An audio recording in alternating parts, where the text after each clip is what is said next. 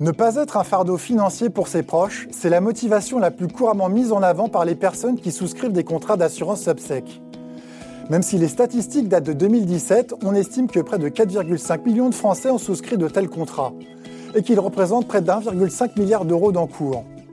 Le montant des primes est souvent modeste, mais trop de personnes souscrivent ces contrats sur une impulsion sans regarder ce que contiennent véritablement les garanties qui leur sont associées. Et les déconvenus peuvent être légion. À tel point d'ailleurs que l'ACPR, le gendarme du secteur de l'assurance en France, s'intéresse de près depuis 2015 à la façon dont sont commercialisés ces contrats.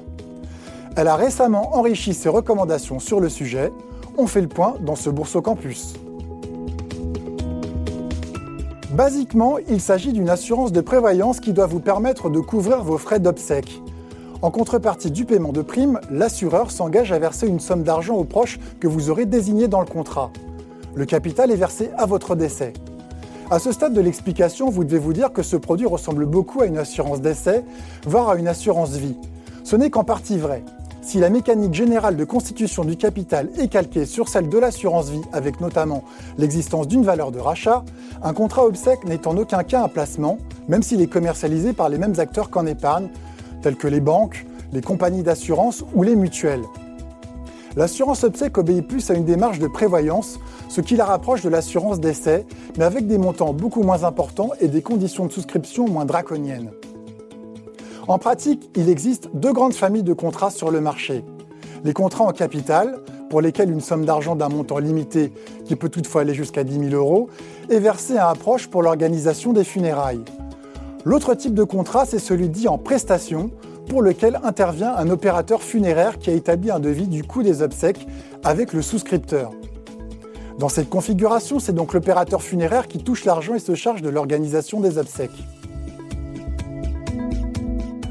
L'une des particularités du contrat d'assurance subsec tient aux différentes possibilités laissées au souscripteur pour régler le montant des primes. Il peut la payer en une seule fois, on parle alors de prime unique. Les cotisations peuvent aussi s'étaler sur plusieurs années, souvent entre 10 et 20 ans. On parle alors de prime périodique.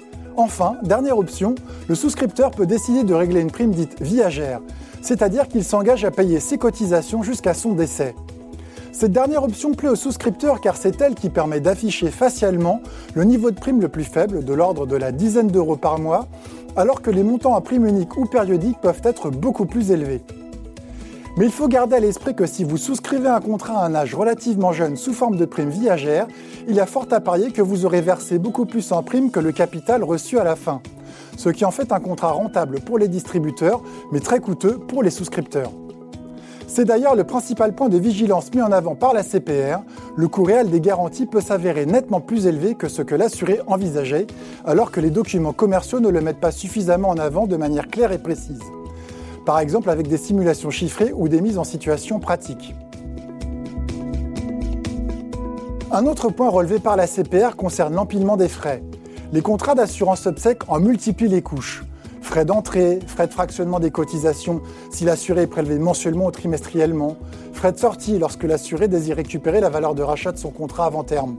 Bref, un vrai millefeuille dont le souscripteur n'a pas forcément conscience et qui plombe sa rentabilité, même si le terme est impropre pour un contrat de prévoyance, mais qui confirme l'idée que l'assurance obsèque coûte au final beaucoup plus que ce qu'elle est censée rapporter.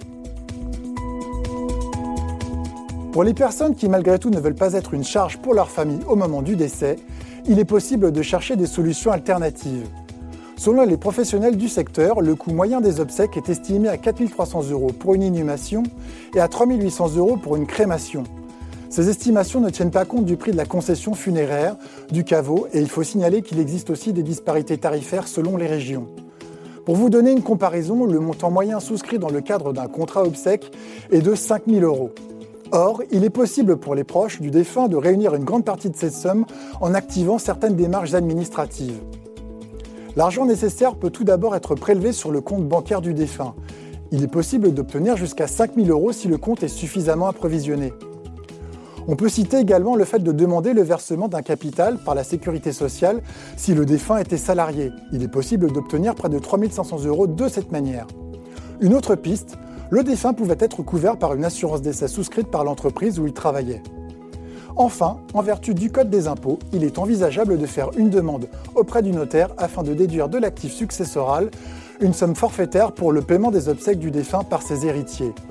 Dans ce cas, la somme est plafonnée à 1500 euros, mais en la cumulant avec les autres démarches, il est alors possible de réunir une somme suffisante pour financer les obsèques sans recourir à un contrat.